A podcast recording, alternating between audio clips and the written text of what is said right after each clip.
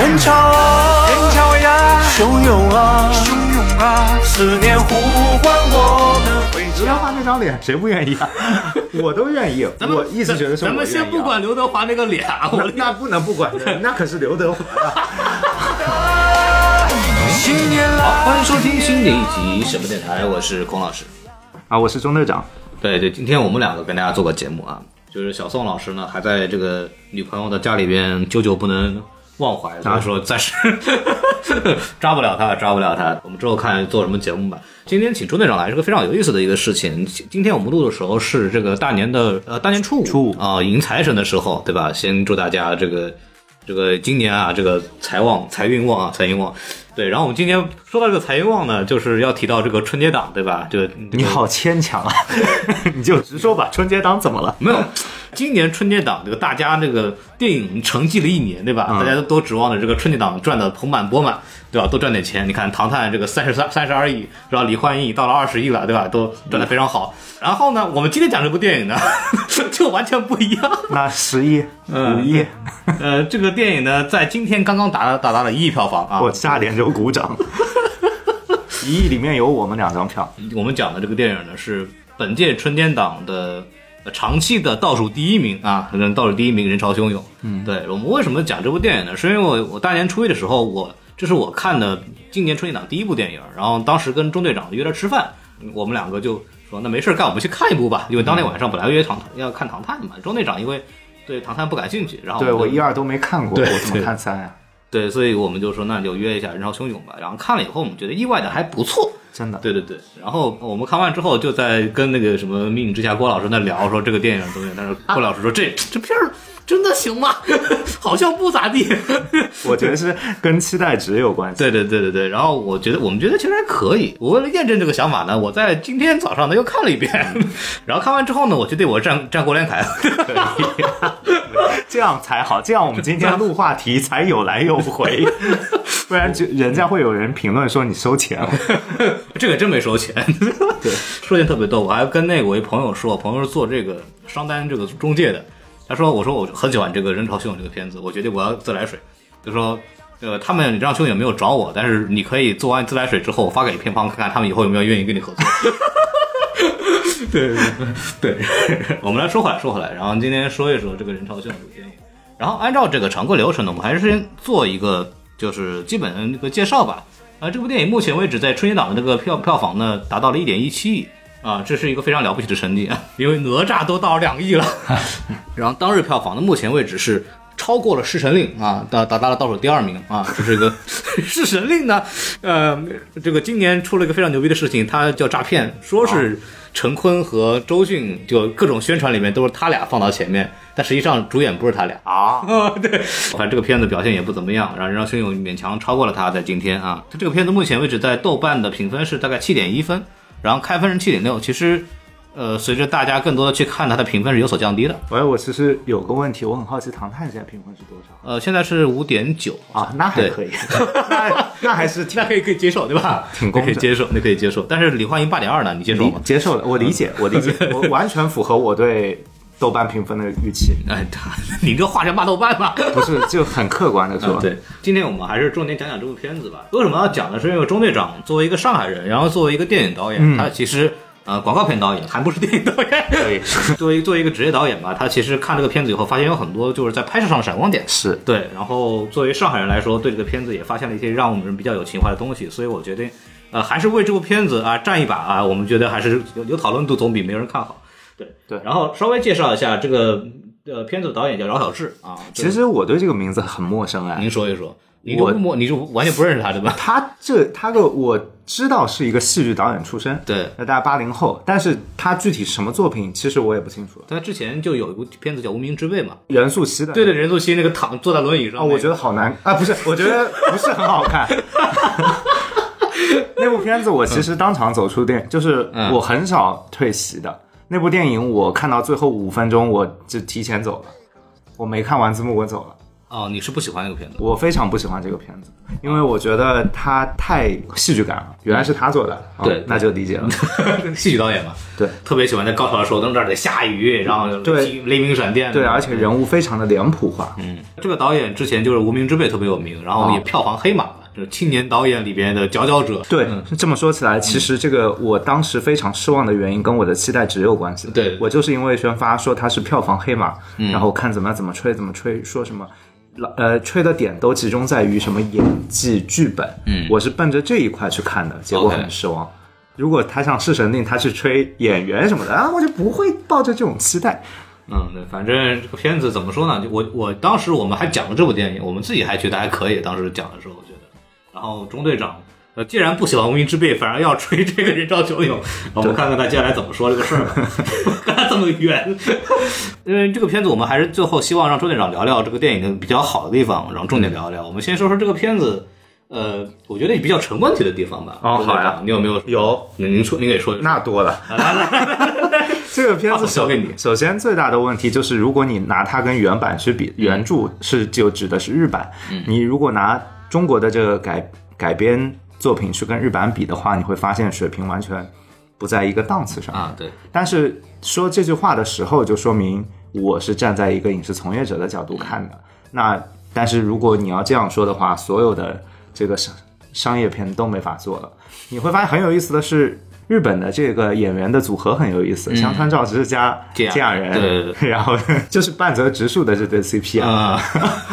然后他们演的时候，其实你会发现演的是处理的非常冷的。嗯，我们这边都是脸上都是笑也好，郭帆演的那么张扬。感谢你为中国电影事业做的贡献。啊，对对对，还有还有就是他有很多地方，其实你一看就是嗯。那种现实中不会有的场景，就尤其他玩了很多烂梗，嗯。我，觉得。反复的在那边搞那个叫什么？这个喜剧之王那个，喜剧之王。他直接搞一下还好，那个段觉得蛮奇怪的。看了一会儿的日日本，最大的区别就是感觉日本的好安静啊。哎，没办法呀，你如果现在一亿呢，你按日本 日版那个拍法，呃，估计够呛，五千万，五千万，真的五千万，对 对。对。这个那能怎么办呢？我也很无奈啊。因为我自己看了一会儿日本的，它的安静其实不只体现在比如配乐，或者是说情节上的人物的吵闹性上，而更多的是体现在比如拍摄手法它都不一样。啊，对比，方说人潮汹涌一开场的时候，不是也是杀手杀人的那一场戏嘛？那基本上就是怼上去，橙色的灯光，然后那个杀手咣咣咣捅几刀。但是那个日版的时候，它是整个镜头是定着车里头，然后你是透过那个车子的后面那块玻璃，然后来看到整个的犯罪过程。啪啪啪，很轻的把人捅掉，然后把人往那个车里一送。哦，这么说的话，还有。还有两处，其实这个还有一个韩版，啊中日韩三版，其实你说的这块视听语言镜头分镜头上面区别最大的在两个地方，一个是浴室踩肥皂滑倒的那对对对场戏。如果去看的话，非常有意思。这三三个版本，日本都是那种小的澡堂嘛，对，然后就是进去以后滑了一下，然后钥匙一下子飞出来，然后嗯掉到了那个男主人公。正好是滑到男主人公身边，对对对，对而且是滑出人群，就是那时候其实日本日版里边是很安，就没有那么多人什么盯着他什么怎么回事儿，然后就滋滋滋滑到男主面前，然后男主轻轻把他捡起来，对然后再把那个自己的钥匙换回去。对，然后我们这边飞这个钥匙可就飞的有故事了，就反正飞了一大圈。但是我觉得这个地方本土化改的很好的是，它那个我们叫什么碧海金沙那种，对吧？就就在我我们是我我反正没吃过，我不知道孔老师熟不熟啊？我没有没有没有没有完全没有去过。反反正是符合我们澡堂子吗？符合我们传说中这种澡堂子的对对对，想象的。就罗罗马先驰，罗马罗马先先驰，贵宾一位。对对对对。然后起飞的时候背后是什么话我已经不记得了，但是确实是很浮夸的这种。嗯，我觉得这个国情改的非常的好。嗯，但是也闹腾嘛。然后韩版比较比较春节，对韩版也是类似于这种。比较闹的那种。嗯就是要说问题的话，我觉得他的人人是有问题的。就你比方说他跟刘德华那个杀手那个形象嘛，其实也不是杀手，叫什么中介人那个形象。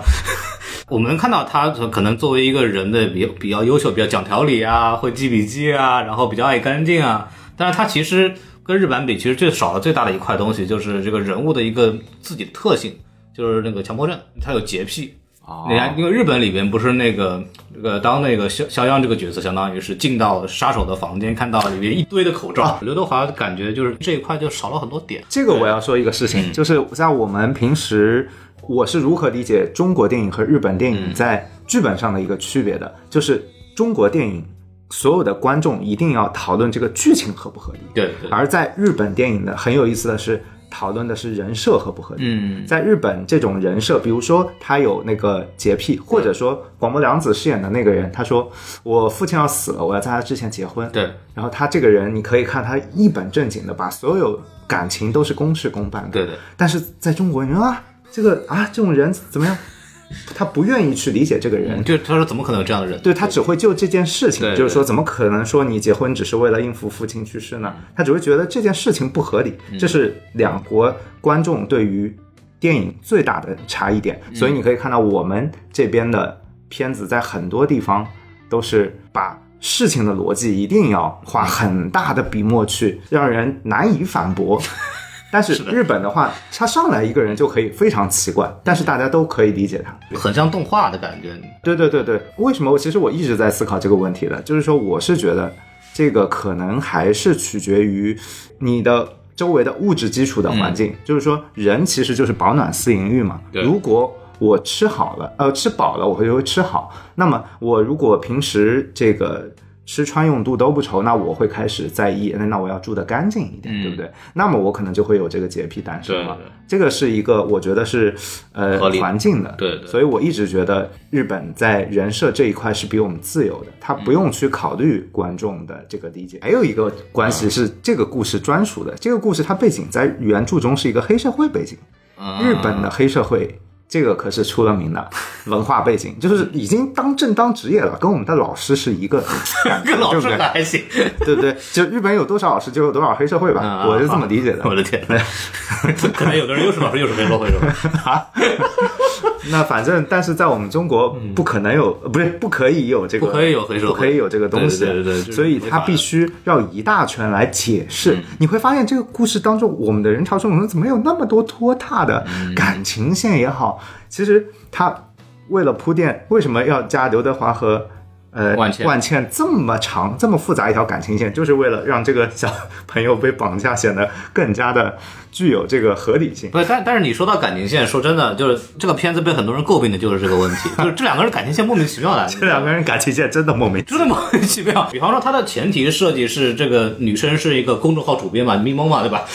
哦，他我还以为是他是一个电影电影什么剧本，他不是说什么那个，就是你们再写不是写十万加，哦那然后你就不行，所以他应该是一个虽然也没有明讲，但肯定是某公众号主编嘛，对吧？类似于这样，或者是内容运营总监这样的一个职务，看上去还比较事业成功那种。对然后然后说他接近的这个逻辑是可以理解的，因为他为了一开始是首先是碰巧嘛，对，然后开始说觉得这个人很奇怪，然后说我要写一个跟他有关的故事，因为我。正好要相亲，他其实也有点跟日本的那个借了一点点那个设定，就是我也要相亲。然后为了说我要写一个跟失意人群相亲的故事，所以我为了接近他，然后怎么怎么样，嗯，对对，这个逻辑大大概大概是可以理解的，但是呃之后的感情线就显得有点莫名其妙，而且其实我觉得最莫名其妙的点在哪里？他家带了一个小孩儿，对他改成了单亲妈妈。对我一开始觉得，哎呦，这个看来要做大文章了。然后怎么多出一个小孩？最后一看完，妈，原来是个工具人。这个小孩全程打酱油哦，而且这个小孩我还跟他拍了好多次。啊，你不是你跟他合作过？对对对，我之前还拍广告，一直跟他跟他合作的。我我是觉得这个东西有个逻辑，有几个逻辑问题，就比方说他前期并没有说这个叫什么万茜这个角色，他到底缺什么，就或者刘德华能够给他补什么？一般上爱情嘛，都是比如说我看中他一个什么东西，能弥补弥补我过去的历史的一个什么情感空缺也好，或者是弥补我一个需求也好，那两个人他有一个在一起的这么一个空间和冲动。但实际上，万茜这个角色因为这个剧本上对他的琢磨其实并不多，他过去的琢磨或者对他的内心世界的琢磨并不多，以至于他跟刘德华在一起的这个动机，他到底看中刘德华什么东西？说除了他是刘德华之外啊，就是他可能他是刘德华之外，可能没有任何理由我都所以都愿意跟找刘德他在一起。华脸嘛。对他，他好像用了刘德华这个人设来补整个角色塑造的缺失。如果你他不是刘德华，如果按照日，日那我也不会进去看这部电影。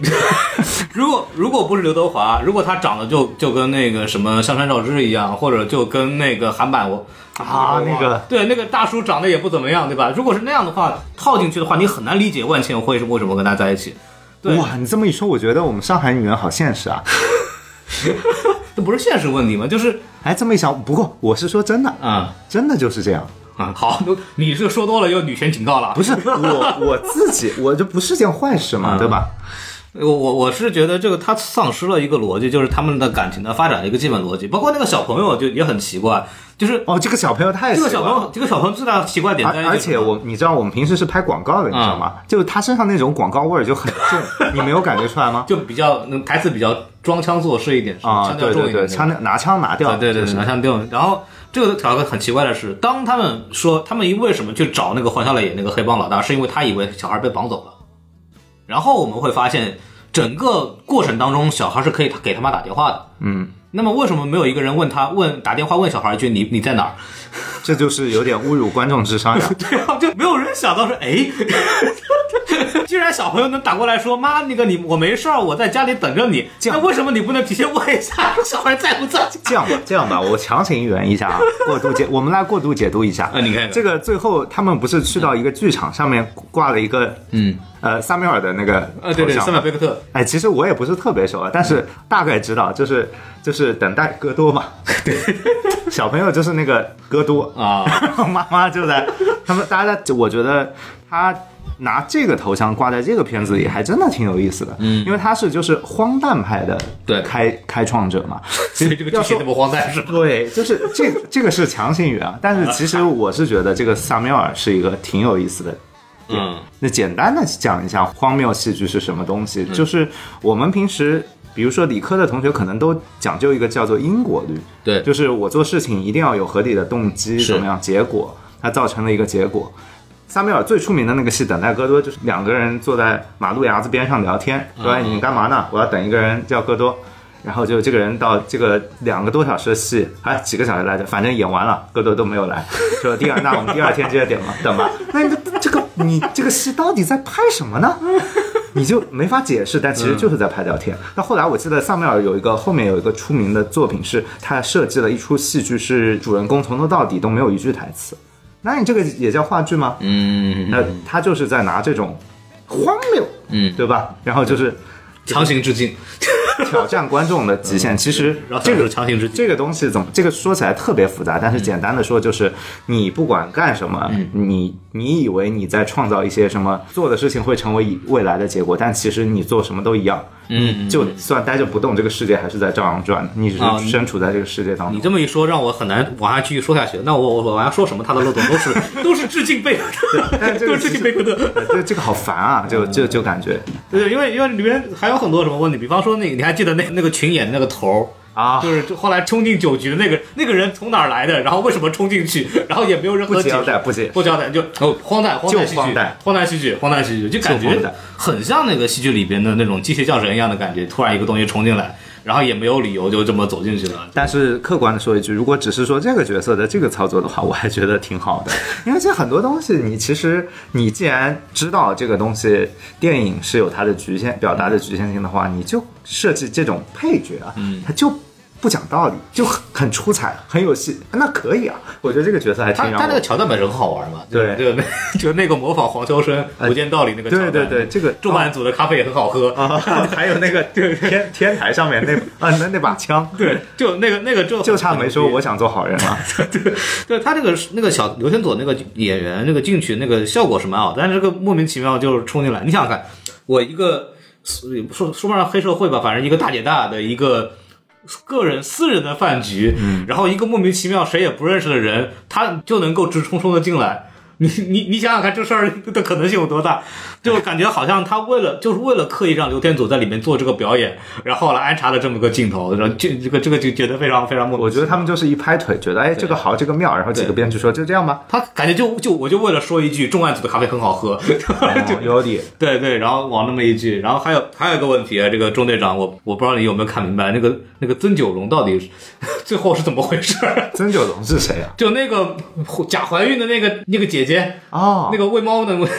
那个姐姐就是个骗子呀，对啊，这最后结尾除了字幕之外，也没有对大家进行任何交代，没有的然后他就莫名其妙就走掉了，就是个工具人呀。就是个 就就很莫名其妙啊。这个姐姐的目的就是设计了，告诉你世事世事难料，不是世界没有你想的这么简单，就是就是这样，就不要做好事了。那那肖央跟他的做法，比方说我什么喂猫什么接近他，就 哦，好奇怪啊，就就莫名其妙吧，就你没懂吧？这个他莫他本来是为了想杀掉他还是怎么着吧，然后就莫名其妙就喂猫，然后就莫名其妙啊，然后我喜欢上你了，然后哎呦，跟你就走猫又。有什么关系啊？就拿狗粮喂猫，你看是人吧，对吧？狗粮狗吃狗粮已经非常痛苦的事情了，啊拿狗粮喂猫，就是做做个人吧，做个人吧，对吧？就是很多很多的情节，我感觉就非常奇怪，没必要。就有头没尾嘛。就你弄了一个曾九荣和肖央的这个线，你最后的结尾就草草了事，就就结束了，然后后面一个字母交代他被被抓住被抓住了，还是怎么回事？就这感觉就就就非常非常的这个是感觉有一点叫什么，嗯就是他有点舍不得下刀子，因为其实就是原著里有一个这样的线，原著里属于这也有这个对应的嗯怎么说的？女的角色，也是就是说，哎呀，这个后面我们换了身份之后，这嗯个老板又要找人把你做掉。那然后她又是一个其实也不是什么好东西，这个女的。然后我估计她不肯把这条线砍掉，但其实把这个人设砍掉可以清理掉很多。对，但是那你会讲，就是你如果这个人留下来，比方说是为了证明这个生活没有常态的这么一个状态，那么就他跟这个整个电影又有主旨又有什么关系呢？或者这个电影主旨他在讲什么呢？这电影其实没有主旨，对啊就闹一闹。就就你看完这部电影，感觉就你也不是很知道导演在表达什么。但是其实如果就是说看过韩版的话，会有一种感觉，这部片片子还是没有韩版那么闹的。嗯韩版是真的就是在瞎扯淡，啊，就是为了票房，为了逗趣，在各种在乱搞。嗯，但是看完之后，就如果你把它就当一座商业片的话，呃，看了还是觉得还不错，看完就忘了他刚刚演的是什么。对，因为日本里边有那个他就女女主的父亲的这个角色嘛，其实对对这个杀手爱上女主其实起到了一些作用的。哇，日本的对日本的这个女主的呃人设做的太好了，嗯广播凉子简直就是这个三足鼎立的关系。嗯，然后就是他是后来，尤其是父亲有一个葬礼的戏特别重，然后在葬礼上，父亲反正放了一个生前的片段，就是说，哎呀，就其实知道女孩女儿在为了自己的这个。呃，在想在父亲去世之前找个人结婚，嗯，这个然后怎么样怎么样的，这个这个东西就看得非常的有感触。但是其实我估计在本土化的时候，可能就编剧们觉得这个太苦情了，然后观众可能熬不了。就春春节档受不了这个。他们其实不一定，我觉得不一定。我之前在想过这个问题，我首先觉得是可能春节档不适合，那我其次想的是李焕英都怎么搞了？那其实我主要我觉得他们考虑的点是在于观众不喜欢苦情，嗯，就是大家坐屁股坐不住。对，因因为本原剧里边那个那个父亲蛮有意思，他自己生前录了很多个啊版本录影带，对，就什么什么结婚了怎么录，然后什么孩子长大了怎么录，或者怎么就录对弄了好几个版本，然后就特别有意思。对。然后后来就是男主其实是在葬礼上对那个女主就是决定性的一个一个决定，因为比方说这里有个孩子的问题，就是孩子一个东西就好弄嘛，就是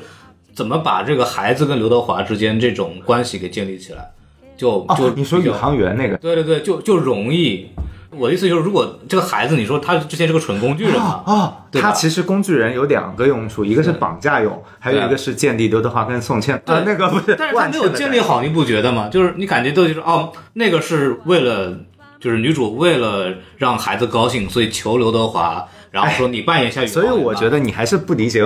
上海女。我刚刚就觉得挺合理的呀，刘德华那张脸谁不愿意啊？我都愿意。啊不，咱们我一直觉得是咱们先不管刘德华那个脸啊，我那那不能不管的，那可是刘德华啊。对，我在想的问题是，如果他能把更多的笔墨放在孩子跟刘德华的互动上，那么就他就合理嘛。就比方说，孩子这边需求说，我希望要有一个父亲，然后我就喜欢这样的一个父亲。那么妈妈，你要替我搞定他，就是妈妈出于搞定这个，就是替孩子的问题去搞定刘德华。那么这个它里边有个逻辑嘛，他就说，那我他们那个感情发展的速度，包括这个动机就会比较充分。然后就就会好一点，就是那孩子在里边起到的作用，但实际上孩子在这个里边其实并没有真正起到作用。我觉得还是又绕回了我们最初的之前说的那个观点，就是，呃，大家对于中国电影和日本电影的这个环境导致的一个要求不一样。孩子为什么会出现？说白了，还是因为大家需要合理化，在日本就不希望回但是。就我的意思就是，孩子孩子出现并没有让这个中国版的剧本也更合理。对我的合，但是点他，这个。但是他的孩子的目的是为了合理化嘛？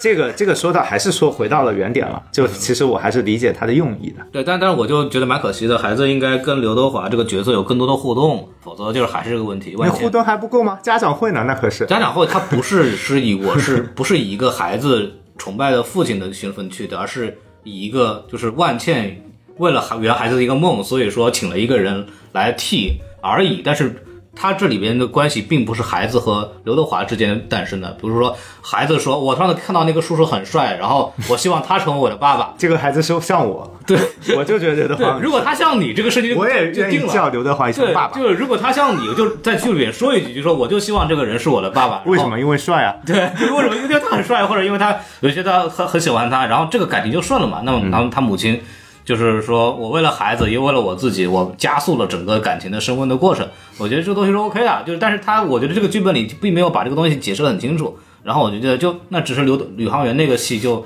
算了出来，，有我们不要为难孩子了。我觉得孩孩子好苦啊，孩子好苦啊要承担好多工作。还要负责工具人，还要最后还要负责背锅，啊，都是我的错，都是我的错。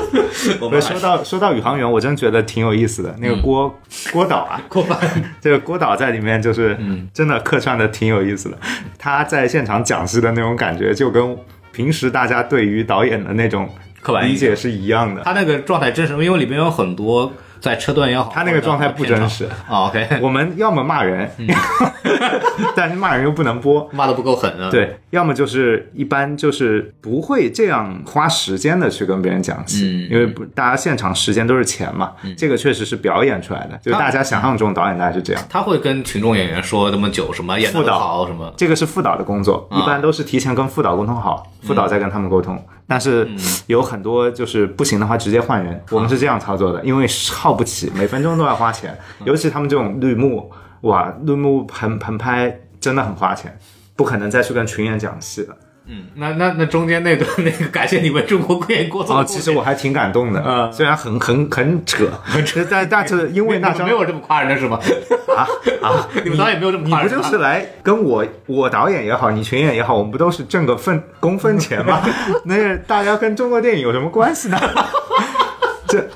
说真的，说实在一点，没有这样的，没有这样的啊！大家谁都不要说自己是为中国电影在献身，就算做这个事情的人更不会说了。嗯那但是我只是因为那张脸是刘德华的，我看到我就热泪盈眶。我就觉得刘刘德华这部片子，刘德华其实我一直想说，他除了演员之外的身份就是监制嘛，对包括说最早。那个疯狂石头坏猴坏猴子计划，疯狂的石头对疯狂的疯狂的石头，就是从应该是从这个坏猴子里面出来的啊。呃，疯狂的石头是亚洲新星岛计划，哦哦，是刘德华当时发起的，然后就是正好是找到宁浩了，然后就起来了。然后宁浩也是因为这个超新星计划以后，就决定就自己弄了一个坏猴子。哦就坏猴子哦是这个是这个逻辑。对，哦这个这个之前我采访那个申奥的时候就就聊过这个哦话题。对他就是因为有感于刘德华的这个这个做法，太有感了，我都有感。就是我 就是作为这个行业里的人，看到刘德华真的不会把他当一个演员来看的。对对对呃，这推动中国电影的人真的是这样所以他是他是感谢他为中国电影做的贡献。真的感谢，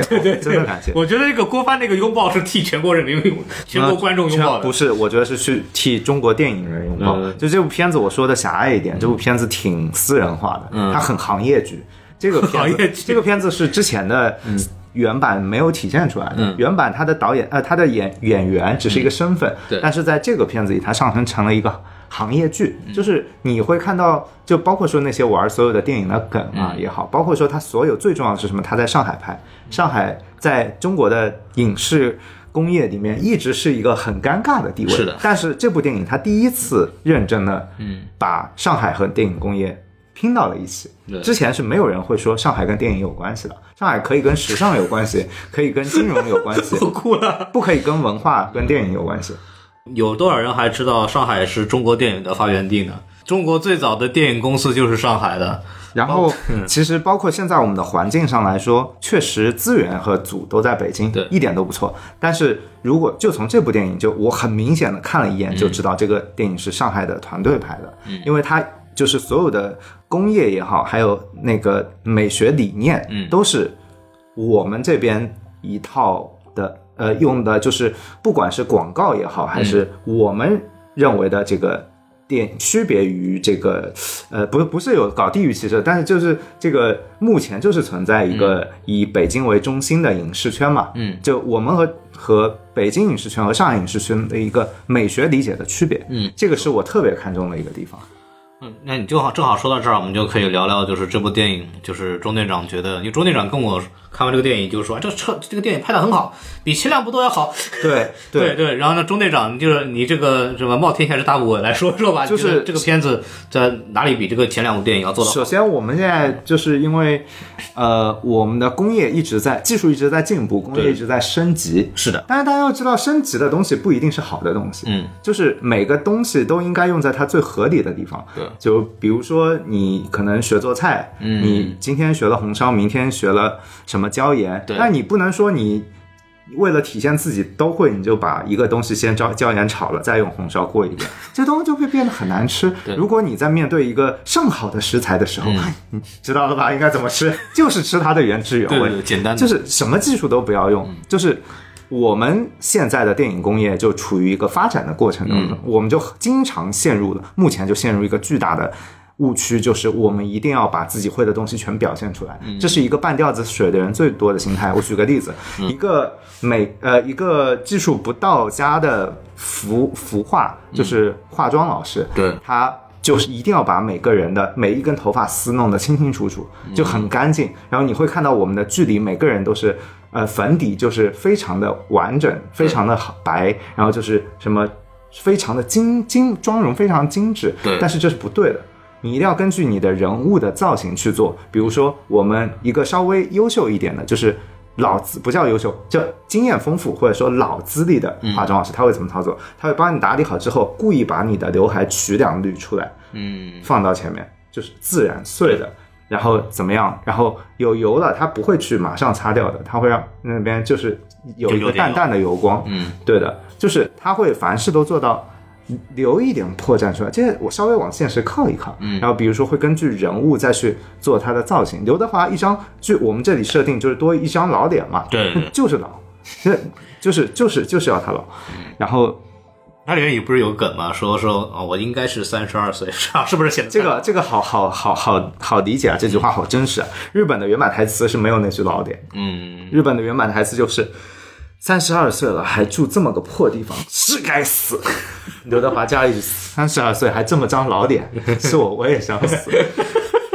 你看两个国家的这个风格就拉开了，哎哎，定位就刘德华那个台词特别好，说是说长这一张老脸，然后叫小萌，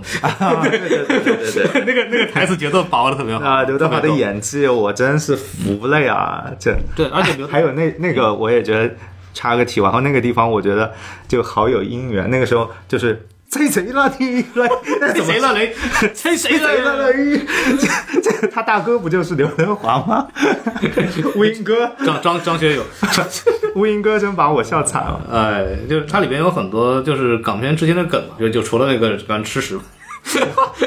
乌蝇哥那个表情包，然后还有比方说那个喜剧之王，刚刚也讲了配乐，也还有包括那个这个肖央那个张柏芝的哭。啊对对对，那也是肖央故意做出来的，像那个什么《暗战》里边那个女装大佬刘德华也是刘德华演的，就是然后那个肖央戴着那个假发照镜子那个地方，哎，所以我说是行业剧嘛，就是它是一个影视行业的。呃，影视人的狂欢，包括说上海还有一个担任的一个角色，就是上海是在最早的，呃，靠横横店和横横店稍微有点远，主要是靠车墩。对车墩可能大家可能呃，我们业内另外一个常去的实景的一个园区叫做盛强。嗯上海靠盛强和车墩这两个地方成为了时代年代戏拍摄的和古装剧拍摄的一个基地。对，然后嗯包括说当时有很多好莱坞来国内拍的话，也主要是去这一块拍嘛。嗯，然后嗯后来有了横呃，然后稍微就算拖到了横店，也是先到的上海，上海再去横店，是这样一个路线。然后现在出来新的就是叫象山，但基本上离不开这个江浙沪这一块啊，对对对对对，就是吃海鲜的地方。嗯，对，象山。对对对因为我去过车墩，里面印象非常比较深的就是那个老上海的那个街道，啊，还有万白渡桥对对对，然后就 我在那儿还看看到过别人拍戏啊就在那，样。车墩车墩，我这个真的要说，就是我作为一个我们 就最行业中心的人，我不是我的位置中心啊，是我混在这个这个圈儿里面。然后车墩真的就是跟我们来说就像第二个家一样，就是他拍过的每一条路，这个片子把几乎所有车墩的现代景区全拍完了。嗯，他拍过的每一条马路，我闭着眼睛都能在里面那那几个地方走，我都知道是从外白渡桥接到那个哪里街，再再接到河对岸的旁边那个仓库，就对我们来说真的是这样的。他故意的把这些绕了一遍，还有那个泰坦尼克号的那个大游轮，啊，有有一个背景，他不是拍了跟万茜分手的一部对对对戏吗？哇，我说这件这些景，然后我都都这这些就是我们每天待的地方、拍的地方，然后就是看的人就就就会很有感触，所以说它是一个行业剧。然后我来讲一个意识啊，还有一个是什么？是上海这座城市，它拍的非常的好。我从来没有见过有一个团队，我没有说是梁晓志的功劳，因为我不知道这个是谁的功劳。梁晓志应该不是上海人啊，不是，但是这个美术和摄影师很认真的做了上海的研究，嗯，他把上海做成了一个综合性的美学的城市，嗯它既有就我们可以看到一个呃有点类似于什么赫尔那个电影里面，就是它有个天际线。什么叫天际线？就是我们在拍城市的时候，我们上海的高楼很多，所以我们会把机位拉得很广，然后带到很高的楼。但是上海是一个很有意思的城市，就是上海人其实很多都是住平房的，老上海。啊，然后住石库门也好，住平房也好，就是其实这是人，但是后面的那个高楼是呃工作的地方。嗯，这个上天际线和下面这条平房的线两条线，哇塞，这个平面一拍过去一对比，我就说这是上海，就是这个人对上海的判断很精准，就是共存的一个天堂地狱共存的一个地方。就像之前那个那个那个战争八百。八百啊，八百有一个镜头，就是四行仓库的一边是歌舞升平，咬到另一边是人间地狱。对，我觉得这种理解就是对上海最好的理解。嗯，就是我们一直说上海什么海纳百川、中西合璧，对，但是贫富也是在这个里面。对对对。然后还有一个点就是说，它在审美上的，我们之前说三米尔是一个地方，三米尔那个地方其实还挺，我也还挺熟的，他们拍的那个景区，确实上海就是这样，你在马路上会看到一些这样的东西。我前天很有西班牙毕加索那个，对，呃，格尔尼卡他走过了一，就是是刘德华还是谁？他走过一个，就是一个拆迁的墙，他背后用有人用喷绘手绘画了一个格尔尼卡的立体主义的画。那这种东西是很常见的。我前天去，呃，我前天去嘉定盆里的时候，然后我路过了一个小区的公厕，那个厕所全都被刷成了蒙德里安。然后我一看，我靠，那厕所都这样造了吗？然后就是就是经常有这种这种情况出来。因为那个格尔尼卡，我我印象当中我是路过过的，哦所以我但是确实你刚刚说的，很少有人拍这个东西。对，很多一般拍上海都是什么《小时代》，你懂哦的，小时全是那种咔什么那种什么什么静安寺，咔一下那个外滩，然后你可你可别说了，你这么一说，我突然想到了，就是你说《小时代》，《小时代》去的地方，基本上是我们拍广告每天一直要必去的那些地地方，什么外滩是多少号，对就这种东西，大家可能对上海的印象就已经固化在一个纸醉金迷的地方了，但是那不是真正的上海。对，然后，所以我觉得他这种想法是了不起的。另外，为什么我们就经路过那种画，我们嗯也没有电影去拍那幅画？其实我觉得就是说，大家无法接受，呃，艺术艺术这个东这东西，它是一种属于平平平民大众的理解吧。这个可能就是我还是觉得说，这个是一个非常了不起的理念，就是把它拍出来，就是说哦，我住的地方可以有这样东西了。平时如果我是一个取景的导演，我看到这幅画，我说哎，让他从这边走一下，然后可能监制就会拍拍我的肩说，哎，我们观众看不懂这种东西的，你不要帮我搞这些。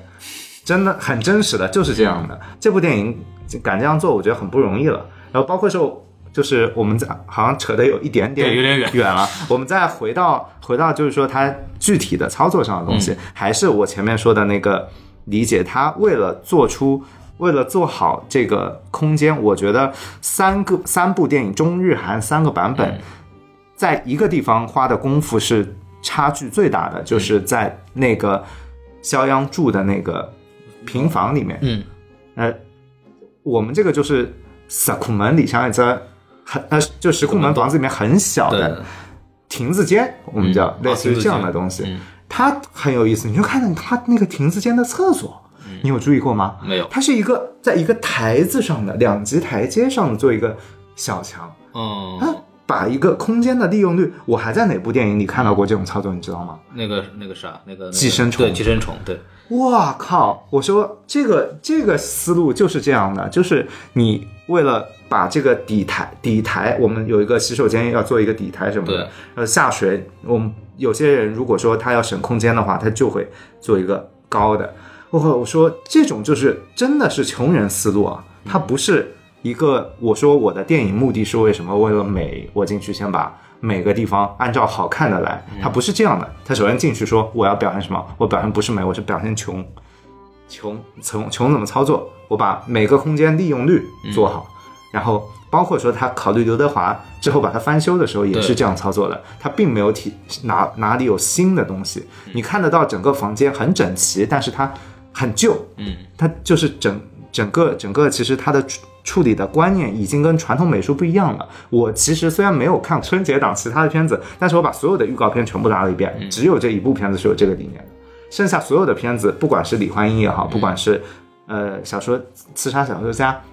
还是以美，还是以我前面说的人物要头发丝非常的整齐分明，妆容要非常的完整，还是就你看，我看李最最最最让我无语的就是你，我看李焕英的预告。不是说这部电影不好，就是我觉得它画面上有一个理解上的巨大的差异，就是你看他妈妈那两个精致的辫子，就一点不像一个穷人的那种打扮，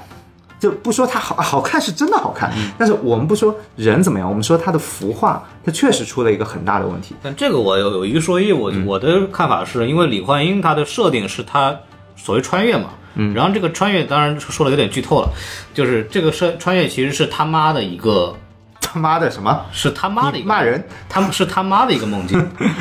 就是就是其实我觉得李焕英讲的故事更多的是就母女俩共同做了一个梦，然后然后回到那个时代，然后的一个互动。就是如果大家看了那个剧情的话，我觉得钟队长说的东西我是，但是我相信是他可以理解的。但是我相信他不会说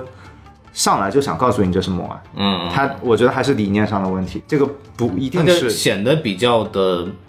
新或者梦幻。他的理念还停留在还停留在非常初级的阶段，非常初级的审美阶段。我们现在有一个非常中国电影非常尴尬的问题，并不是这些电影它只能拍到这个手段，是我们已经看到了这个人潮汹涌可以达到制造出它的这种更高级的美学理念，就不以美作为大前提。但是问题是我们有许多的电影，它依旧是僵在这一块上面，它不是故意的，他就觉得别的电影都拍得美，我怎么可以不拍得美呢？那他觉得观众就喜欢美，但是那这个不就是恶性循环吗？你不把好的东西呈现给观众看，观众提升不了，观众提升不了，他又没有办法更新自己的这个艺术理解能力，就是僵在这一块上面。所以我说，看到我看到这部片子的理念，我一下子一拍我就说了不起。还有他用的镜头，我前面说到了那个，我们时代在进步，我们现在的镜电影的镜头，就是比如说我们用的大厂的品牌，什么库克啊，什么。这种镜头现在越做越好的镜头镀膜光线都是非常透通透的，嗯，你看颜色非常的饱满纯正，就跟比我们的肉眼现在看出去的，你看就是还要鲜艳，还要还要锐利。但是其实锐利和鲜艳不一定是好的呀，就是我已经说了，它已经比我们的肉眼更加锐利了。这其实是一个挺恐怖的东西。然后这部电影它一我一看就知道它用的是老式的镜头，老式的镜头它其实在很多地方，其实在我们以前说是不好的，因为它有些光它可能强光有一个它有一个。就像我们如果这个房间只开一个小夜灯的话，这个小夜灯就会有一团白乎乎的糊掉，嗯，然后就是或者是看到颜色也有一些不饱满，因为它是有一个在这个光线颜呃光光线的颜色在这个遇到这个镜片的时候有一个折射反射，对，我也不知道是折射还是反射啊，反正就是会有一个损色色彩的损失偏失，但是就是这个其实它在这部片子里它就处理的非常的。恰到好处，为什么呢？因为我觉得上海就是这样的，一个是因为上海给人一种旧的感觉，就是这个老派，这个是一个很重要的，就是用这些老式镜头是刚好的。就我们每次，比如说我跟你说呀，我们以前看的电影怎么样怎么样，你就会想起那种就是录录影带式的那种，就模模糊糊会一片蓝一片绿的那种色损色彩损失的那种画面嘛。还有一个是潮湿，你想一想，上海是一个非常湿的地方。对湿的地方，就比如说，如果你要拍一个厨房间，你会发现你镜头前面都是水蒸气。嗯，其实这个东西也是经常我们在拍东西戏的时候会会用的。然后就是老式这种，它就会把光柔变得柔嘛，柔光。虽然后期也可以做，但它直接用的是镜头的柔，它就把这个东西处理处理好。所以我觉得它在设备这块的选择上理解是非常好的。嗯，超过了现在所有的电影。但这个夸张吗？所就是呃没有超过现在同期的所有的电影，就是春节档所有的电影。比如说我举个例子啊，还是拿李焕英举例，就是我再次声明，我不是说不喜欢李焕英，我都我都没看，我凭什么去比啊？我是这样的，我不喜欢催泪而已，我我然后我只是就技术的。层面跟大家提供这个思路，李焕英它是一个年代剧啊，年代剧我们也应该提供一种古旧的感觉，也应该用，其实也应该用老式的这套东西。嗯，但是我我看了预告片了，它全用的是很锐的新的镜头。对对，李我李焕英，我觉得就是看过的人，我应该能感受到他在。呃，除了剧情的那个打动人的那个点之外，他在其他的环节上其实做的并不出彩。哎，李焕英让我是比李焕英的预告片让我想到了之前还挺火的那个，就是呃那个 TFBOYS 里面那一位演的什么易烊千玺那个啊啊对对对，少年的你啊少呃不是少年的你是就前一阵的那个小红花，啊，小红花，他们两个人就是他们两部片子其实挺像的。嗯我说的像是这样的，就是说你不管它的故事内核是目的是催泪怎么样，他们在技术上跟故事是脱节的。嗯，就是说小红花一样的，它所有的美灯光打的就是一片亮的广告灯，它不考虑气氛，它的镜头用的也是那种。最好的、最先、最最先进的，并不是说先进等于好，这个观念还停留在一个非常错误的理解上面。就他没有用更合适的镜头对他们都不合适，他们的影像风格和他们的故事不合适。我觉得这个事情太重要了，因为如果我们现在我可以发现，中国越来越倾向于讲一些怀旧题材的嗯片子了。你可以看到科幻不是很多，探索性的不是很多，科幻的话反而一定要用那种很锐、很先锋的那种。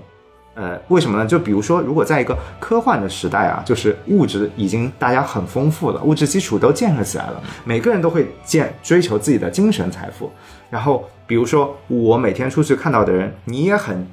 想体现自己很有很有精神，啊少年很有精神。我染了一个绿头发，啊你出门他染了一个蓝头发，哎，那我出门，我靠，我不能还是一个黑头发呀，我要染一个紫头发。所以你会发现，科幻片但凡就比如说赛博朋克，都会有这种左一个纹是左青龙右白虎这种纹身，对对对我就是头发一半红一半绿的，都是这样的。这个是设定，然后在那个时候，颜色就是要饱饱满，性格就是怎么样，画质就是要锐利。对这个就是这样的，为了互相之间要抢一个视觉中心，嗯，就是这个是符合时代特点的。然后，但是我们现在大大多数在讲的故事，还是居于一个家庭啊、怀旧啊这种感情上面，那还是要稍微温暖一点。嗯，那还是应该用回以前我刚说的那套老式或者是怀旧主题的一种灯光的打法也好，嗯嗯那个我们在服化道包括化妆的处理上也好，就是包括镜头的选择上也好，各种地方都要注意。这个东西我觉得一定得匹配起来。钟队长，你有没有有没有什么具电影里面具体的镜头可以给大家讲讲？呃，这部《人潮汹涌》嘛，对对对人潮汹涌》大概我有一个大概的印象啊，就是我其实觉得它所有的地方都很细，就没有一个说具体的哪一个地方特别出彩。因为其实比如随便我有一个印象是刘德华身份互换之后，他就是在那个很破旧的家里面，他的服装从那个白衬衫西装变成了一个很密的格子衬衫，一看那种衬衫就是比较廉价的，对，就类似于这种，然后背后的整个环境让你一眼看不出特别有重点的东西，也就是说明他每一个点都做好了。嗯，其实我关注的点也许跟大家可能有一点点不一样，我主要就是看那个，我大家看了一圈它的布置的灯光，我们叫逻辑光源，就是其实我们在现场打灯的时候，你是看不到我们打的灯的，但是我们会在我们打灯的位置放一个小台灯。比如说，大家经常很熟悉的，我们一个叫老蒋灯，就是有那个绿罩子的，嗯，像那种那那种，我们其实放放在那边，民国风的那种。对对对，对，光并不是它发出来的，对光是那边上面掉了一个灯发出来的。我们这个叫逻辑光源，它的逻辑光源就做的非常的小，非常的漂亮，就是它一点都不想强调自己，喂，你看我这里打了个光，然后它就是淡淡的放在那边，嗯，就就是它照一个环境，给一个气氛，就是这个逻辑光源是指的是给大家看说啊，我这儿给你看的，就是说就是说这有个灯啊，它是合理的，它有光啊，它不是我们打的。啊，呃，这个它是真的，它是它的目的是为了告诉你这不是我们打的，它是为了骗我，你这个就是有个灯啊，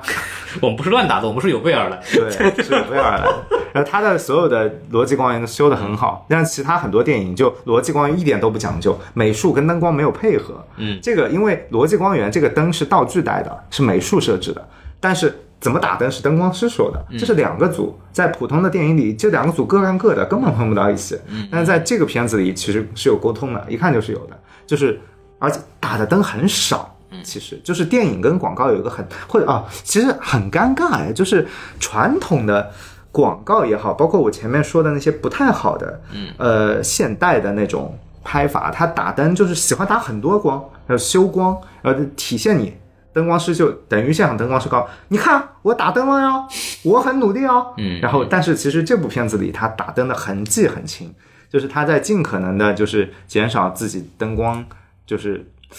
表现出来的一个一个感觉吧，就是他在消除自己的痕迹，这个是非常可贵的一个理念。所以我说这部好，这个但是怎么说呢？我觉得它的好并不不被观众这个观众看不得出来，我觉得对这个才是我觉得麻烦的地方。嗯，因为我自己对这个片子改完感觉有有些，它有些细节做的蛮好玩的，就比方说那个，就我一直想说那个配乐其实很有特色啊，那些配乐音乐挑的都挺骚的。对，而且他很爱玩的是那个 OST 和环境音，其实是做了一个相符的。比如说《肖央》里有段时间是吹口哨，它它有个吹口哨的一个镜头，然后它正好吹口哨是正好是接上之前刘德华那个地方的那个背景音乐的。哦，对，它是正好是能顺上的。然后还有一个点是，就大家应该有印象是那个鼓，那个鼓经常会出现，就是住在肖央那个啊啊隔壁的有有有一个大哥一直哎，在敲鼓这个太真实了。对，一直在敲鼓，环境敲鼓是跟配乐是结在一起的。有两个点我印象比较深，一个是就刘德华带万茜进到肖央的访问那个空间的时候，他其实背后是有那个鼓点的声音的，那个鼓点是 BGM，哇哦但是。突然有一下，不是有那个大哥把那个鼓哐当一摔啊就当那个大哥把那个鼓哐当一摔的时候，音乐停了，牛逼，这个声音设计好，就是就就蛮牛逼的。包括还有一段，也是他们在房间聊天，然后也是那个环境就会有一个人打鼓，然后大家都以为是那个背景音乐，然后突然肖央说、哦 吵死了，不要停一下，然后咵一个声音一停，对对对对对，就跟日本的就完全不一样。我觉得这个反而玩这个的好。然后就玩出自己的特点来了，因为对日本的那个就是简单的钢琴配乐，就这些写的很安静嘛。但是中国版本的就很热闹，这个玩得好。就就玩这种各种声效和背景音的结合也比较吵闹，然后有各种各样的环境音，因为它上海跟日本又不一样，啊上不一样。海特别像这种老房子，互相之间没什么隔音的，什么声音都听得见。对，那个鼓我一看到就太真实了，你知道吗？上海就是这样的，嗯就是根本就你就不用劝隔壁，因为你他吵你也吵，对，然后但日本就大家都知道整体的环境啊，大家都比较注重整个环境的这种哦我你这么一说，我要对可以说说一个呼应的细节。对在日呃，在我们这个版本里，他隔壁的邻居是这个敲鼓少年。，对对。在日本版的邻居里面，分别是一个自闭少女，呃，养猫宅男。一个养猫的，对，反正就不社交恐惧，对就非真的是国情非常好。对，因为因为我记得那个日本的那个男男主，那个男主就是杀手敲美嘉的门，就问说：“你知道我是谁吗？”然后那个女主是抱了一只那个那个女我已经有女生抱了个猫，一个抱了个猫，然后然后他以为他是房东过来要收他猫的，估计那个他那个公寓是不允许养宠物嘛。然后他说能不能不要跟房东说？然后说他是我唯一的希望，我靠他活着。就里面有这个这个哎，这个，其实我觉得。这这两部这个故事啊，就我说他原著这个故事啊，嗯就就说挺好的，就是大家都不容易，这个点说的真的挺好的，嗯就杀手也不容易，那个更不要说你这个宅男也好，对对呃邻居也好，大家都不容易。日本那个就是老老废物老宅男，然后，对对对，说到本土化，这里我要说一个很重的重点，嗯理也是理念上的问题，就是本土化最重要的一个东西是什么？是地方化，嗯，就是方言。对，大家可能对方言到底有多大的杀伤力没有概念，但是可能我举个例子，为什么我们没有这个理念呢？是因为我们国家电影目前都在说普通话提为主，倡普通话嘛。但是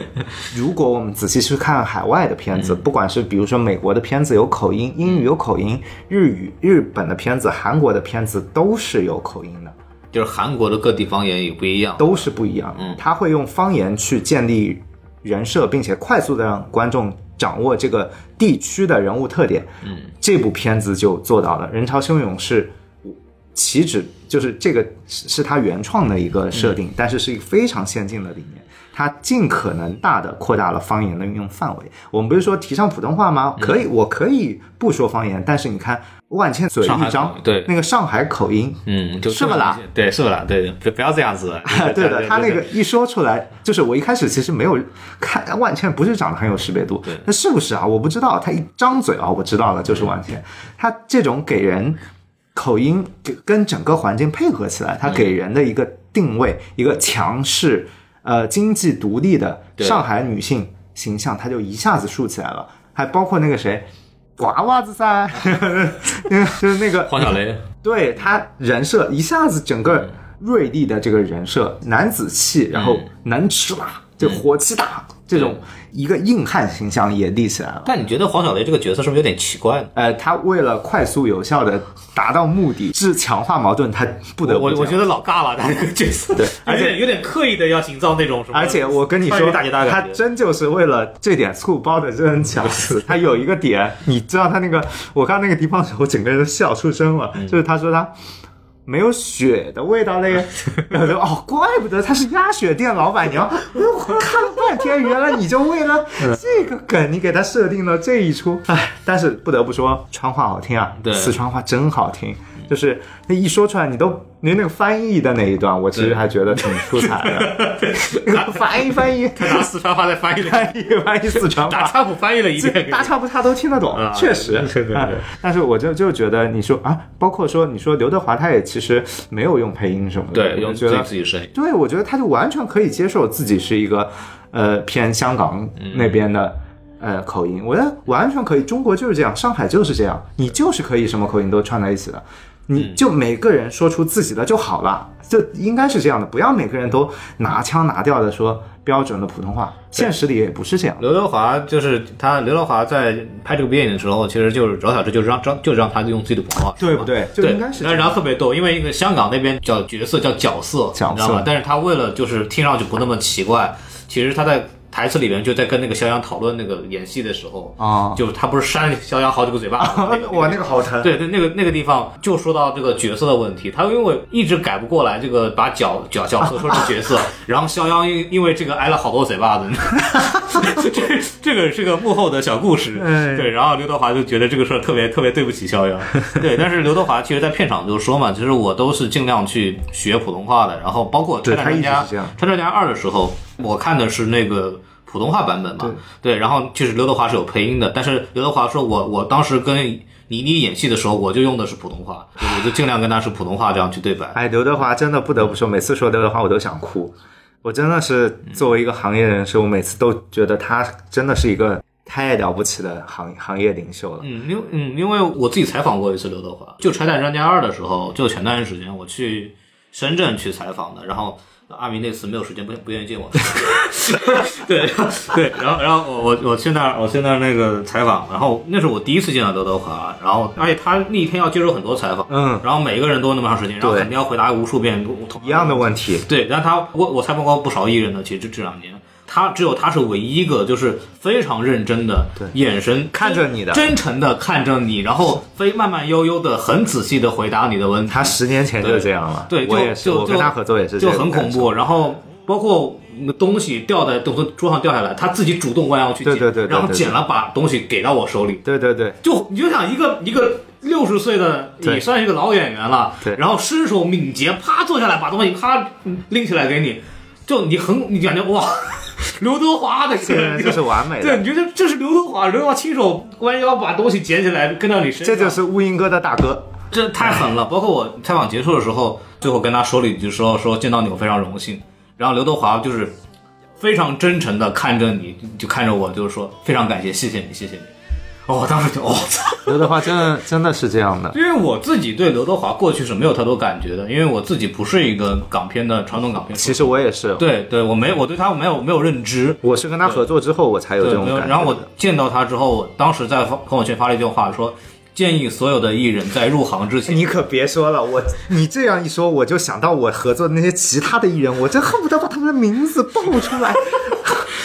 我建议所，我当时说，建我建议所有的年轻艺人，该在入行的第一天，先跟刘德华做半天的助理。就是刘德华尚且这样，你有什么资资格对你有什么资格真的刘德华不迟到，然后对待待人接物，每一个人都非常的真诚。就你不管他是不是装的，他装也是好的。呃，这不可能！我一直说这句话。对什么是爱情？爱情就是其实是互相装。对但如果你装一辈子，对啊，你就你装一辈子，你就是你就是真诚的呀。对，就你甭管他是不是为了这个行业，为了自己的形象去演，他那他那演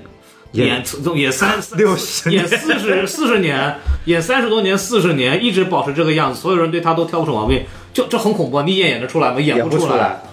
演不出对来。，回到这个戏里边，刘德华不是演有很多什么半无辜哭啊那种那个表情非常真诚，就演那个懵懂的失忆的人的时候，那个状态就跟刘德华在私下里接受采访的时候一模一样。对对对所以我当时就，对我当时就哇，这个对，所以我前面一直在强调，我说因为他是刘德华呀，我对我不可能抛下这张。他他把那个呃，就然后一哭，然后马上所有人就被他能感染到，对啊因为他是刘德华。所以我才说，在那个拥抱的时候，谢谢你为中国电影做出了贡献。我一下子我真的热泪盈眶就。真他真的是替所有的你不是刘德华，所有的影迷报的，你不是刘德华，你演不了这部电影，对你设计不了这个台词。反正我就觉得，还说回来，就方言很重要。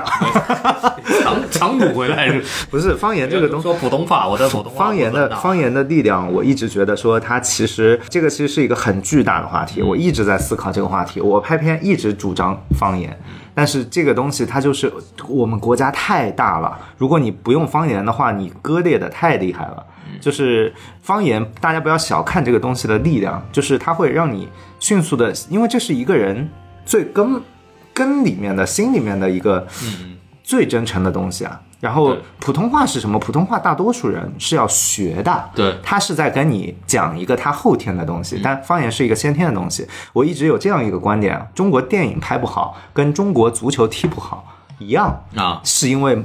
没有用方言。什么什么玩意儿？真的足球有什么关系？真的，我一直觉得方言是打破人心房的一个很重要的东西。我从来没有一次觉得自己用普通话写出来的片子、写出来的本子好过，一次都没有。我所有拍的角色几乎都是方言，几乎都是一半以上都是方言。那方言我都觉得很满意。突然来的，我操的！哦，对对对，我一直觉得就是说中国国足国足踢不好，一定是因为方言的问题。你没有用方言骂街是吗？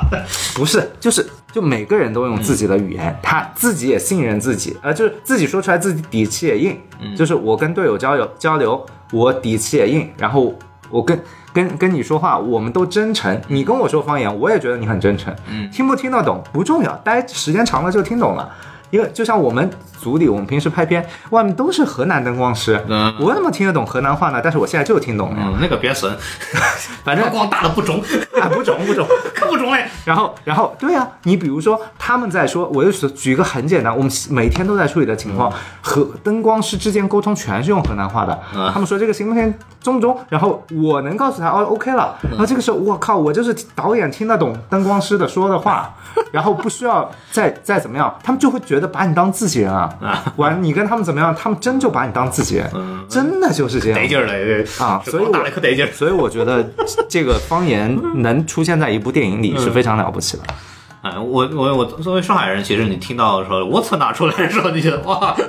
可以，对对。就，而且万茜的万茜的上海，因为我我其实并不知道他是不是上海人。对，然后但是我听完以后说这个一定是上海人，因为它里面很多小词儿，特别特别抓重点的是，当一个人一边在用普通话一边带方言的时候，哎你知道那个是最准的，对对对对那个是最能看出来是不是本地人。我有个朋友，他是个演员，然后有一次他要去演一个上海女生，啊。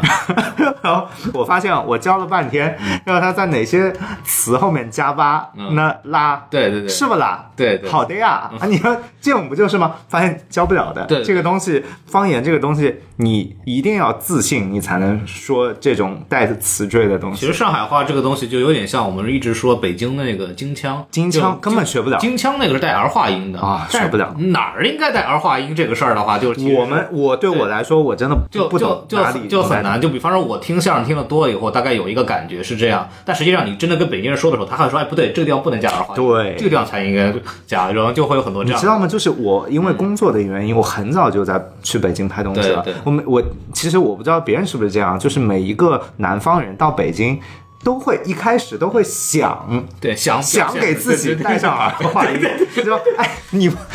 你饭吃了吗？哎感觉不对，哎哎您饭儿吃了吗？哎感觉也不对。然后后来就是你在那个环境里面，你也搞你也搞笑，别人也看不起你，你也你也适应不了自己。然后后来就去的时间长了以后，我就觉得不学别人，嗯，就做自己。我方言，我普通话就是不标准，就是平舌音、前后鼻音不分。对对对那我就是这样的。然后我就开始做自己，我就觉得相处的很舒服。嗯你也不要求别人怎么，别人也不要来要求你怎么样。每个人做自己，你对别人也坦诚，别人也觉得你真诚。我觉得就应该方言就是这样的，我觉得，我觉得就是这样的。就所以说，我们今天可能在说一个跟电影完全无关的东西，但是这个东西它又跟电影太有关系了。没错。我们为什么会觉得有的电影的味道比较正，其实是用了很多细节在里头。哎，对，我们之前不是有一部片子是是让子弹飞吗？还是川话版吧？哦对，川川话版配的很好，但我记得还有一部片子是《火锅英雄对吧？火锅英雄我记得我甚至觉得川话版比普通话版还要好。嗯，嗯我记得本来讲就是重庆的那个东西。嗯啊，对，所以我其实真觉得方言，方言这个东西还是值得我它们它还开发一下是有它的生命力的，而且当一个人，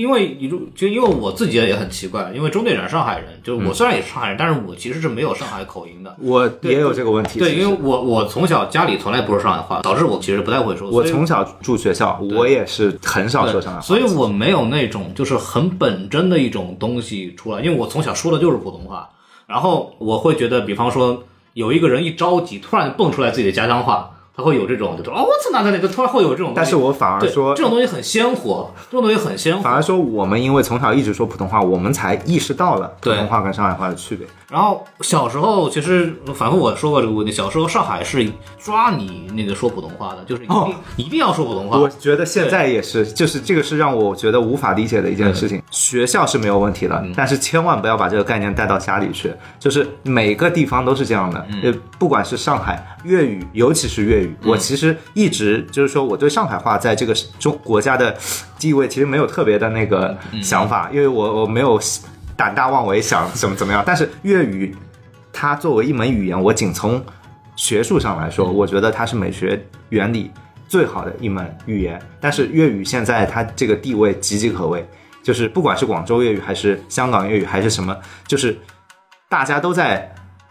打压方言。我觉得这个这个不太好，这个真的不太好。因为这样，其实我们为什么说打压呢？是因为我们在这近几年看到，其实上海也在有意识的保护，然后也希望大家去学上海话，但这个东西就很难不能学的这个东西，它是学不了，它是很难去真正的保护，除非就是同学自己家里是上海人，那他家里可能会说。因为我觉得我们还是有一个巨大的问题没有意识到，为什么？因为我们这个国家太大了，嗯，我们这个问题从来没有意识过，就是这件事情给我们造成了多大的其实的问题，就是有一些有一些需要理解的地方，就是就是一定要理解国家大是一件好事情，但是它有它的问题是别的国家小国家不具备的。嗯，韩国弹丸弹丸之地也不叫弹丸之地，反正 他们就算有口音，他们口音也就让你听出是哪儿的差别。但我们这儿已经到了没有办法 听不懂，对，对没有办法对话的程度了。那么普通话成为我们一种交流的工具，但是如果要再往深走了，文艺创作也好，怎么样也好，一个人不要想掌握整个九百六十万平方公里的人的心，我觉得一个人只要掌握自己周围个方圆几几百里的人的想法，他足够真诚，那么全世界都会懂他的。这个还是我觉得做做电影的一个语言上的一个学问吧。而且你对方言没有，就是比如说我我自己你自己没有特别掌握你家乡的一门方言，你感觉你的归属感会变弱，你那种。哦，而且你在对创作中，我觉得也有这个问题，就是你在创作角色的时候也会有这个问题。如果你不掌握一门方言的话，你每个角色你都没有办法去让他们站在他们的立场上想，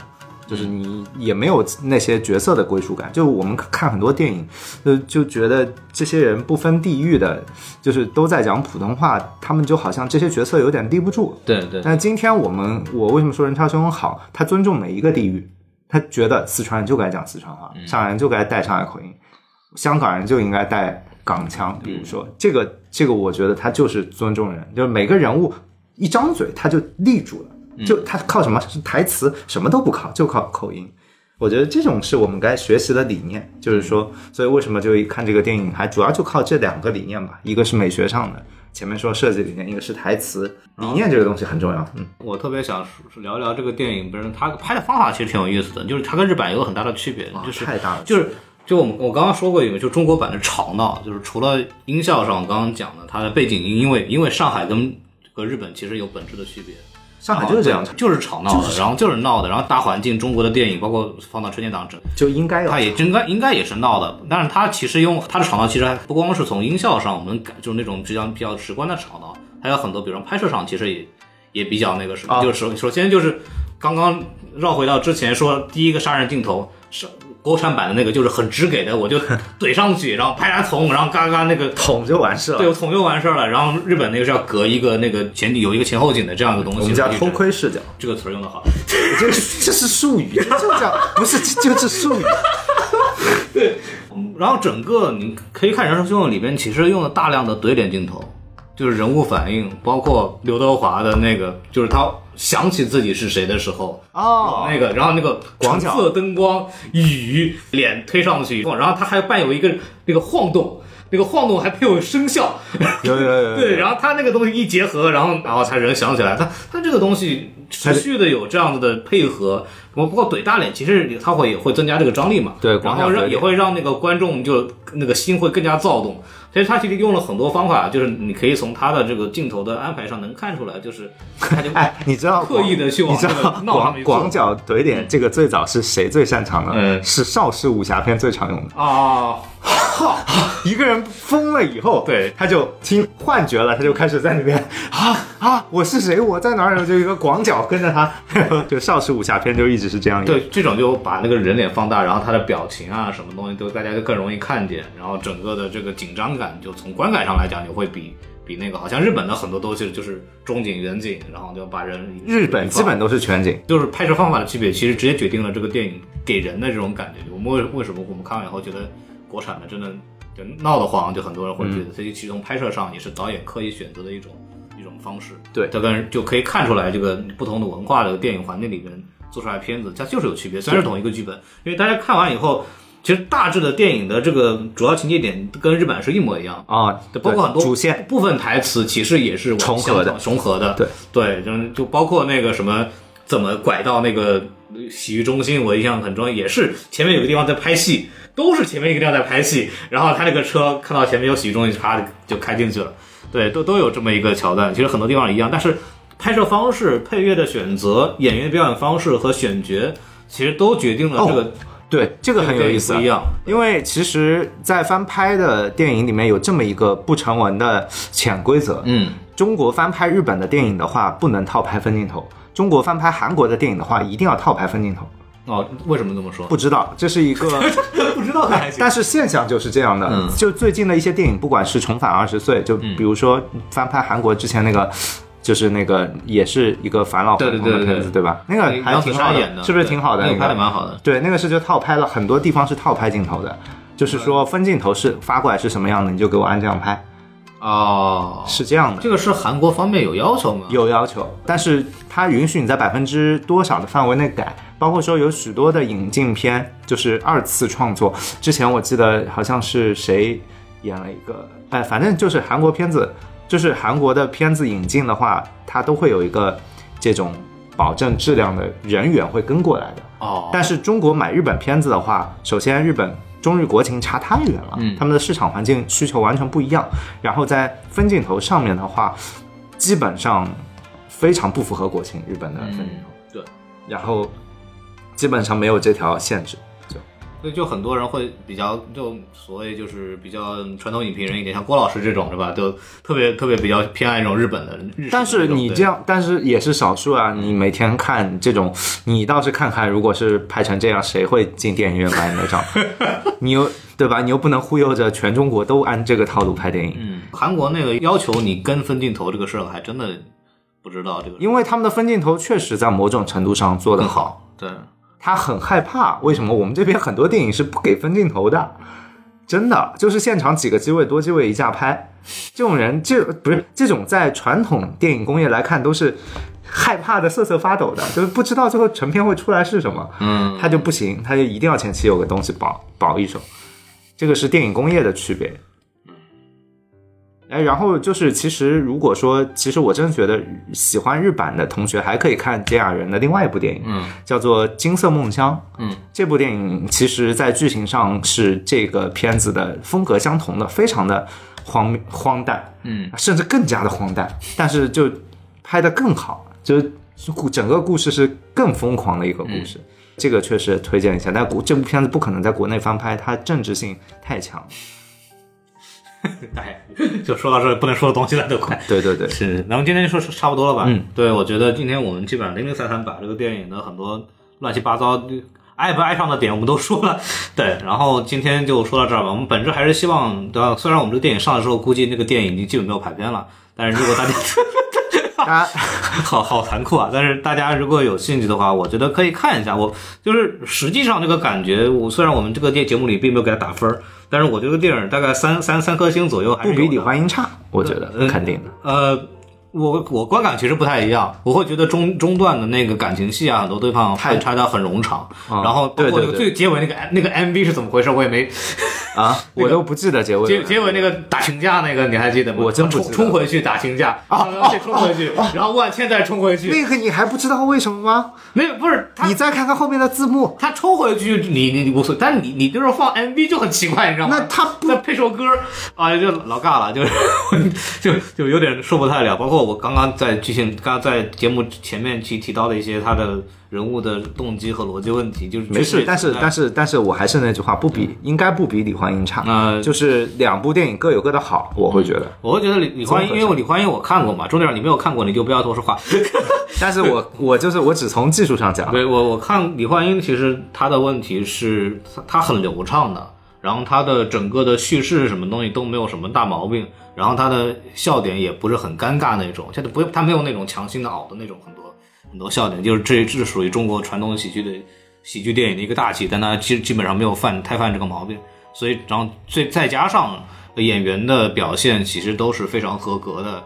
就即使那个镜头上其实很不讲究，那镜头真的很不讲究，但是演员的表演其实拯救了整个整个故事。最后就不剧透了，那一下这个情节点的转折，我觉得这个片子，应该大家应该都要去看一下。然后然后很多人一下就崩出来了，就知道我进电影院看李焕英会哭，嗯。所以我不看。嗯。因为为什么？我觉得电影，我是做电影的人，嗯。我觉得煽情不是我的目的，我要把这个片子本身做好，嗯。做好它应该是电影好，它不是观众说我好。嗯，我我是觉得说这是一个呃电影创作者创作者和观众之间对。的最大的区别，所以我不会去看李焕英这种电影，因为我看了之后，我就会想创作一部观众觉得好的电影，但那不是好的电影。那李焕英这个片子一看就不是一个说是为了拍电影就是为了说我要拍一个好电影而去拍的，更多我觉得是贾玲自己说，对啊，所以自己纪念母亲，所以我一直没说这部电影不好啊。对对所以我说这种才是电影最根源的创作的目的。但就是你说电影能感动观众，无非就是我感情足够真挚嘛。然后如果做的足够真挚，我能感动观众啊。感动是一个很大的东西，是就就这个三言两语也说不清楚。反正哭不是唯一的感动，就是这样。反正就这样吧，我们呃节目今天说到这儿，然后还是感谢钟队长老师啊，这个来我们这儿录个节目，还欢迎关注大家关注我们的微信公众号 S M F M 二零一六，然后欢迎去关注钟队长同志啊，别别别别，没事没事，不用不用不用。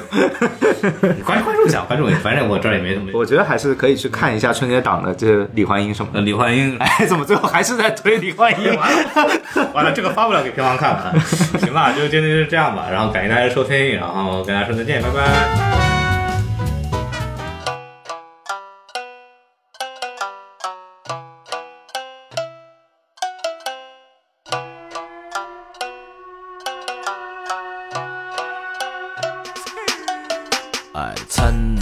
啊，哼着哆来咪发，谁敲开个头发，十六岁我就跟阿哥放炸。趁啊，不是滴滴答答，一直不会紧啊，西装领头俺反装逼调开。趁啊，小妹来呀干啥？伊拉拼头来我上浪讲了咖喱疙瘩，我被踢到卡巴，吃头的是阿达，伊讲趁啊压力机票飞到阿德兰大。啊，每天黑来来，总归每天黑来来。我还到了三十岁，有可能会碰到灾。啊，每天黑来来，总归每天黑来来。我爆出了老零沙，来马长的野牡丹。哎，趁啊，我是木匠 master，宝贝用来做爱，冲他一万三台，一家赢了三番，一番三四十万，火气要冒出来，宝贝多多养蛋。我趁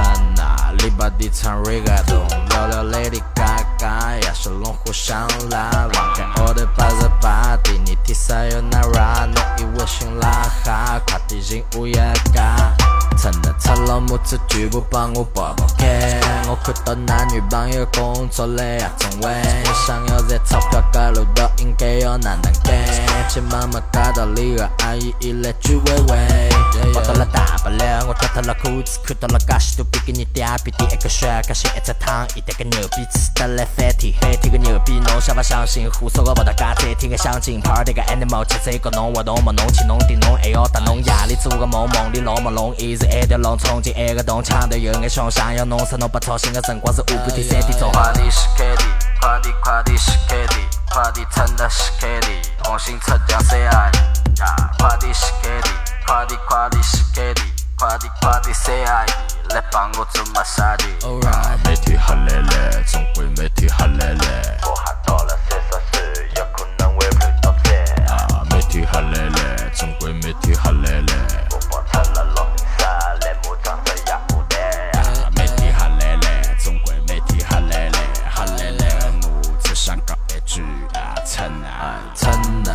啊，哼着哆来咪发，谁敲开个头发，十六岁我就跟阿哥放炸。趁啊，不是滴滴答答，一直不会紧啊，西装领头俺反装逼调开。趁啊，小妹来呀干啥？伊拉拼头来我上浪讲了咖喱疙瘩，我被踢到卡巴，吃头的是阿达，一讲趁啊压力机票飞到阿德兰大。每天黑来来，总归每天黑来来，总归媒体哈奶奶，媒体媒体哈奶奶，总归媒体哈奶奶，媒体媒体哈奶奶，总归媒体哈奶奶，媒体欢喜哈奶奶，媒体哈奶奶，媒体哈奶奶，媒体哈奶奶，我每天哈累累，总归媒体哈奶奶，总归媒体哈奶奶，我每天欢喜哈奶奶，每天欢喜哈奶奶，每天就要哈奶奶，媒体哈。